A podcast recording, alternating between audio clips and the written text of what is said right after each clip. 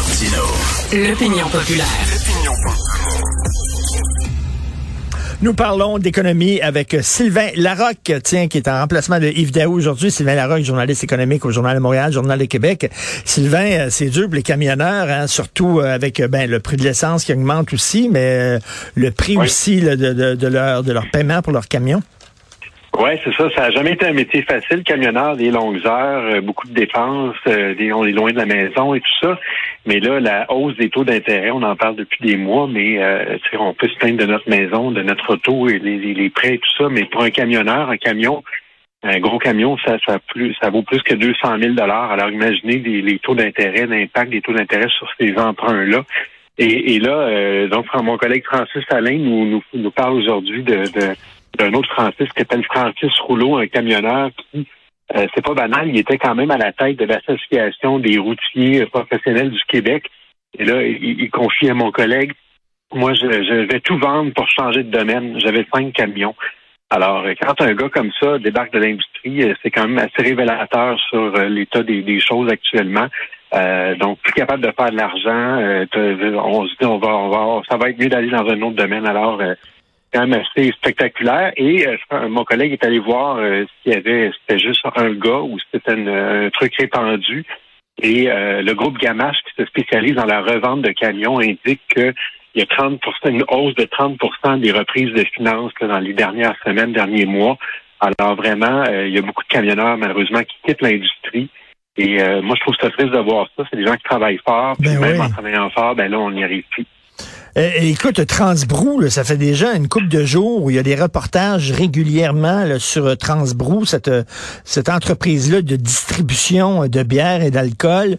On sait qu'ils doivent énormément d'argent à plusieurs PME, mais là, aujourd'hui, on apprend sur la plume de Julien McEvoy que leur dette pourrait s'élever jusqu'à 55 millions de dollars. Comment, comment ils ont pu réussir à creuser une dette de 55 millions?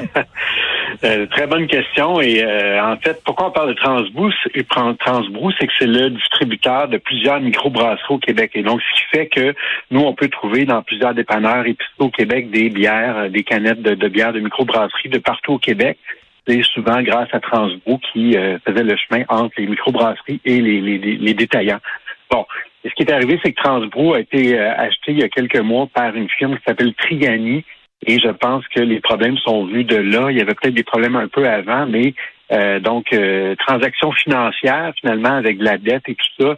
Et là, on a un marché qui ralentit en ce moment. Les gens ont moins d'argent pour acheter de la bière de microbrasserie. On revient un peu à, la Molson et à la Labatt quand on a moins d'argent, euh, malheureusement.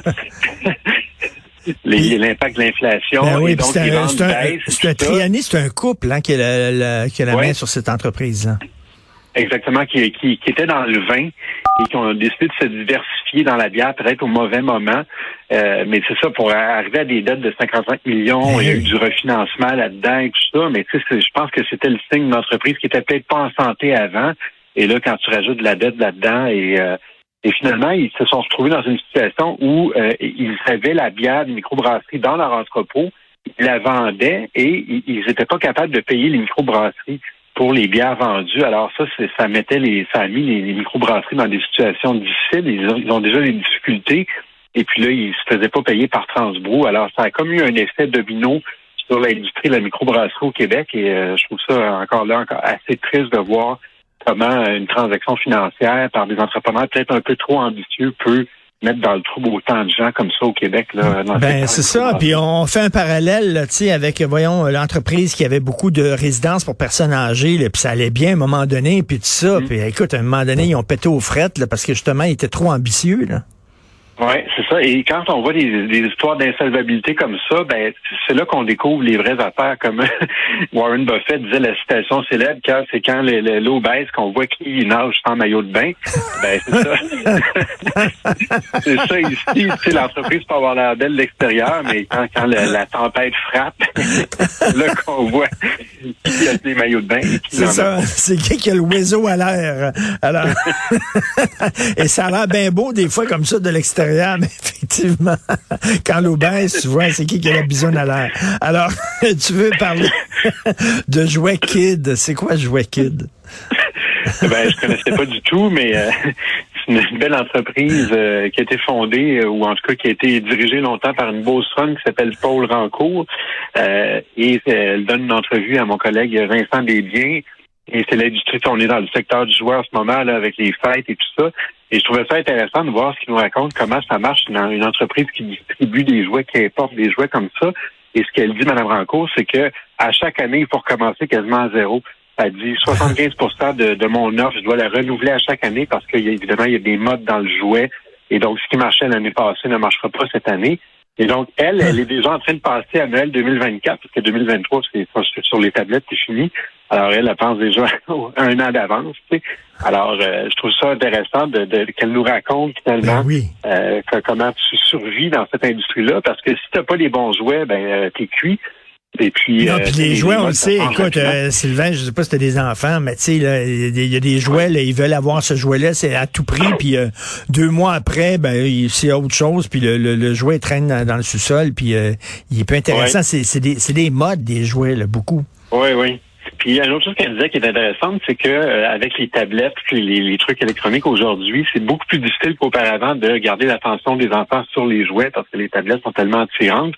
Et elle disait euh, euh, même le segment des enfants de 8 à 11 ans, on l'a quasiment perdu au complet parce que justement, c'est les jouets électroniques, c'est les jeux ben vidéo et tout ça. Et donc le marché s'est transformé au, fil des ans. Et ça, ça devient quand même de plus en plus difficile de, rester à, à l'affût dans, dans ce domaine-là. Mais elle, ça fait 40 ans qu'elle roule sa bosse dans ce domaine-là. C'est tout un exploit, moi, je trouve. Et elle est, elle est devenue la première Québécoise à être intronisée au euh, temple de la renommée de l'industrie du jouet. Je savais pas que ça existait, mais euh, bravo, bravo.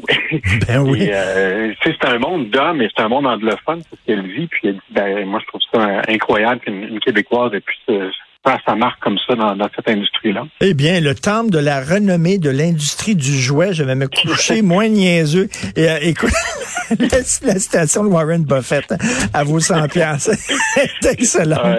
toujours pratique. Merci beaucoup, Sylvain Larocque. Bon week-end. Bon week-end.